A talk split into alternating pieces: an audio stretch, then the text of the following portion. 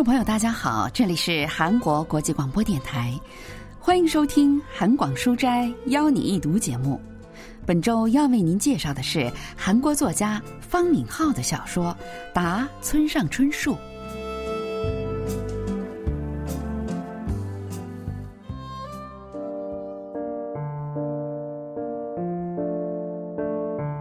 为什么慧人邀我去夏威夷的时候，我那么轻易就动了心呢？应该是因为村上在那里，村上春树，他向我投掷出的问题还没有得到解答。来吧，嗯，来了还能见到村上春树呢，你不是很喜欢他吗？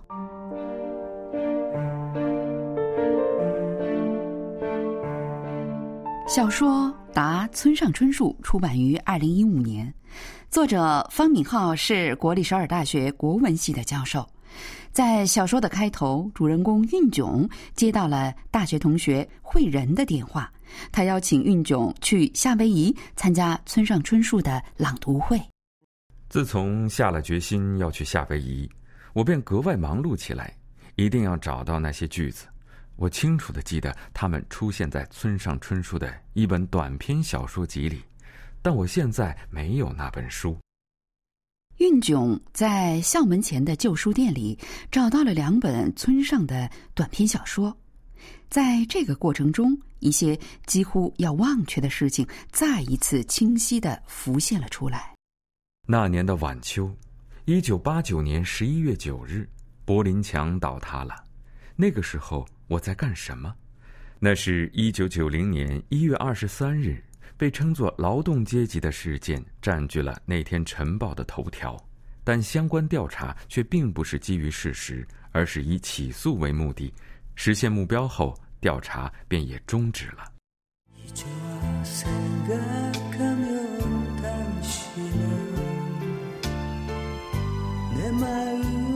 那年冬天，我在新村环岛的木马唱片店前听到了金贤直唱的《爱过》。从1989年进入1990年的那个冬天，再到从1990年进入1991年的冬天，我一直活在丧尸的时代，只是在呼吸而已，甚至都不能说是活着。那时候，我躲在新村某个胡同一个寄宿的地方。听着像沸水般流淌着的金贤植的歌，读着村上春树。有一天，我正读着的书里，村上春树对我说：“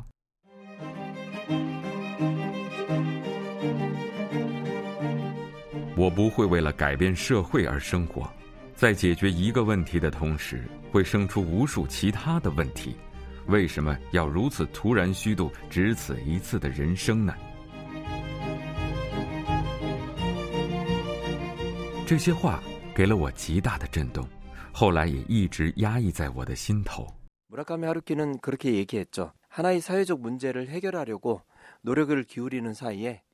村上春树说，在我们为了解决一个社会问题而努力的同时，又会出现十个、二十个这样的问题。为什么要把自己只有一次的人生奉献给这些虚无缥缈的问题呢？虽然不是记得很准确，但他的书中的确有这样的句子。那个时候，就像村上春树的这些话一样，大家都在向着个人主义的生活前进。当时我还属于认为不能抛弃所谓的社会理想的人中的一个，因为我自己并不具有可以与这些话对抗的能力。所以当时的经历对我来说是一种伤痛，也是一个课题。在很长的一段时间里，我认为需要寻找这个问题的答案。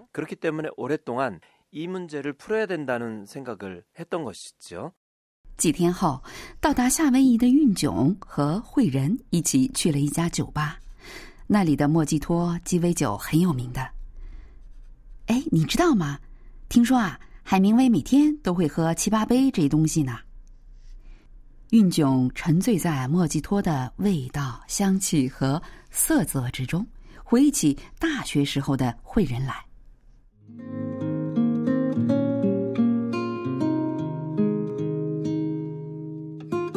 那是哪一天来着？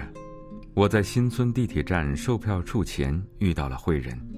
当时他穿着黑色的礼服，看起来好像是要去哪里吊唁的人。事实上，他是在去教会的路上，不过他去的教会并没有教堂。我们变得亲近起来后，慧仁建议我像他一样信奉基督教。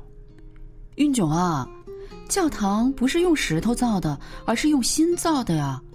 是有信仰的人们聚集的地方，所以不管是家里还是山上或者大海，都可以是教堂哦。慧仁是跟我一样的原理主义者，只是信奉的理想不同而已，但本质上是同一类人。慧仁坚信人类无法摆脱虚无的纷争，所以一直在努力把我从世俗的泥潭里拽出来，而我则想要把他从毫无希望的信仰中解救出来。虽然我们相互爱着对方，但不能容忍对方所走的道路。毕业以后啊，我要离开这个国家，在这里，我和你没有办法拯救对方，太压抑了，太燥热了，我要逃离这个正在燃烧的房子。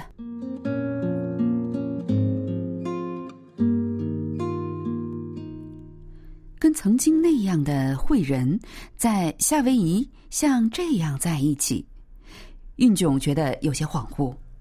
村上春树的朗读会真的会开吗？昨天你不是已经看到那个海报了吗？怎么还这么说啊？明天夏威夷大学学生会馆宴会厅七点，上面不是这么写的吗？第二天，因为他们提前两个小时就到了。所以坐到了讲坛前第三排的位子上。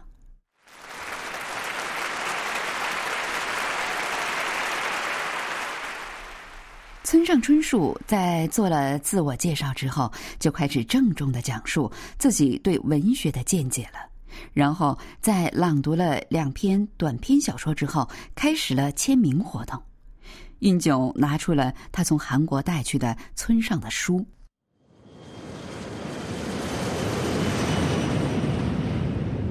我前天从韩国来的，就是为了见您。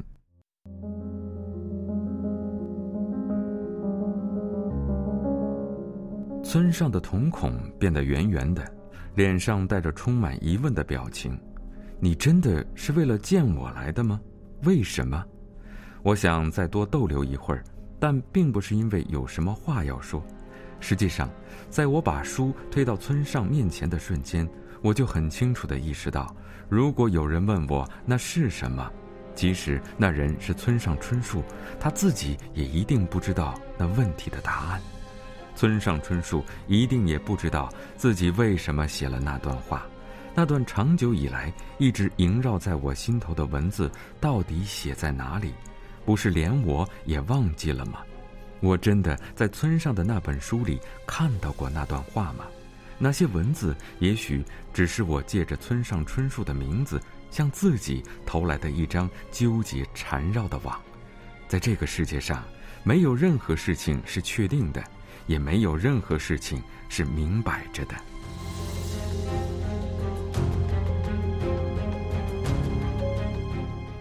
在回韩国的飞机上，运炯仔细思考自己为什么去了夏威夷。我仍然相信。人是不能独自生活在这个世界上的吗？在夏威夷，村上春树告诉了我什么？村上春树对我来说意味着什么？今后我该怎么生活下去呢？能够回答这些问题的人，在世界上是存在着的吗？运炯打算让脑子休息一会儿，就浏览了一下机上电影的目录。电影《后人》映入了他的眼帘儿。在这部片子中，乔治·克鲁尼扮演了一个地道的夏威夷人，是一个律师，叫马特金。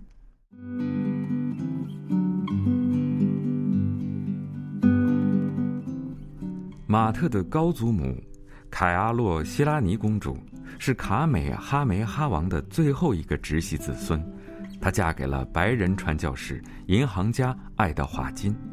因为这对夫妇留下了巨额财产，家族的后裔们世世代代过着富足的生活。但是到了现在，他们中破产的人越来越多，所以希望卖掉考爱岛的大片地皮获取财富。马特是律师，他是这些财产的信托管理人。到底要不要卖掉这块地皮？如果卖，又该卖给谁呢？马特的亲戚们聚在一起投了票，最后决定将地皮卖给夏威夷出身、在硅谷赚了很多钱的霍利策集团，而不是外地企业芝加哥集团。但是，拥有最终决定权的马特最后决定不售出这些地皮。我们已经是白人了，我们的孩子在私立学校上学，别说是夏威夷语，连皮筋语我们也不会。但我们是夏威夷的子孙，这里是我们的故乡。如果在这个文件上签了字，我们需要守护的东西就会永远消失。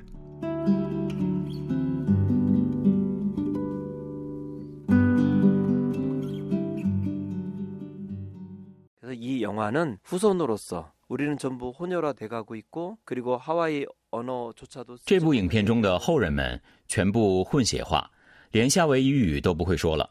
他们靠出售祖先的土地生活，但是如果把所有的土地都卖掉，还能留下什么呢？我们以后要怎样生活下去呢？这部影片提出的问题也像是对我的提问：你心目中的那些思维方式、价值观和你之所以是你的那些东西，世界在变化，你也在被要求着有所变化。你应该怎样活下去呢？就好像电影的主人公一样，你也得面对这样的提问等等。这让我思绪连篇。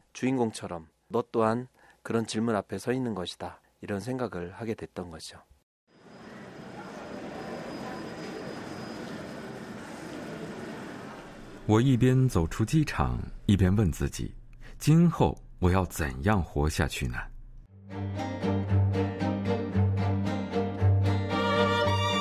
我决定绝不出售自己。每个人都拥有两个对立的基因。一个让人只是为了自身而活，另一个则让人在生活中要考虑到他人。前者总是比后者更强大，但作为基因之一，后者也无法放弃自己。我也一样，无法从人类自私的命运中解脱出来，也只能是一个被自私的基因所操纵的人类，是一个无法正确看待自己的错觉般的存在。也许。我就像那些最后都没能找到的村上春树的句子一样，在对自己的幻觉中生活着。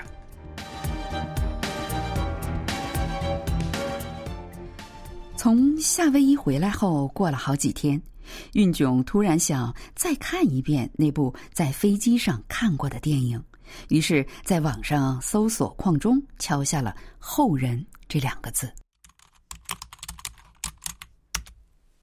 不知是谁在电影下留言：“我们是一个人，却也不是一个人。”很酷的一句话。但现在的我应该是一个人。我不是什么人的子孙，也不拥有任何领地，但我仍像需要守护什么一样生活着。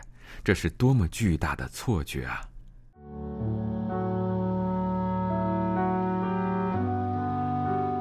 我放弃了再看一遍电影的想法，把村上春树的书推到一边，开始敲起了键盘。我开始写跟慧仁一起去见村上春树的故事，这些文字将把我从黑暗中拯救出来。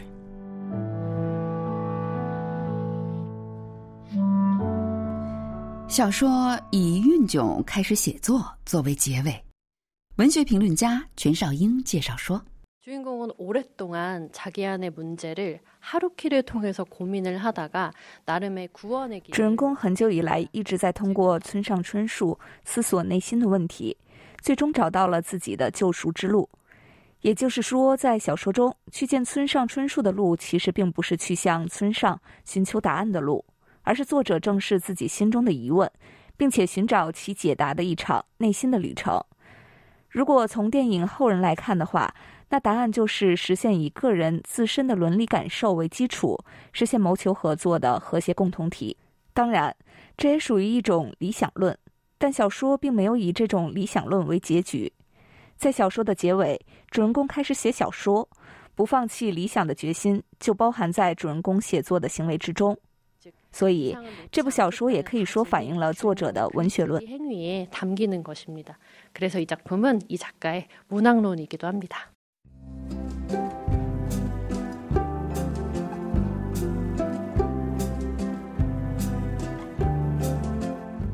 听众朋友今天的韩广书斋邀你一读节目为您介绍的是韩国作家方敏浩的小说答村上春树。今天的节目是由立新跟小南为您播出的，同时韩国国际广播电台一个小时的中国语节目就全部播送完了。感谢您的收听，再会。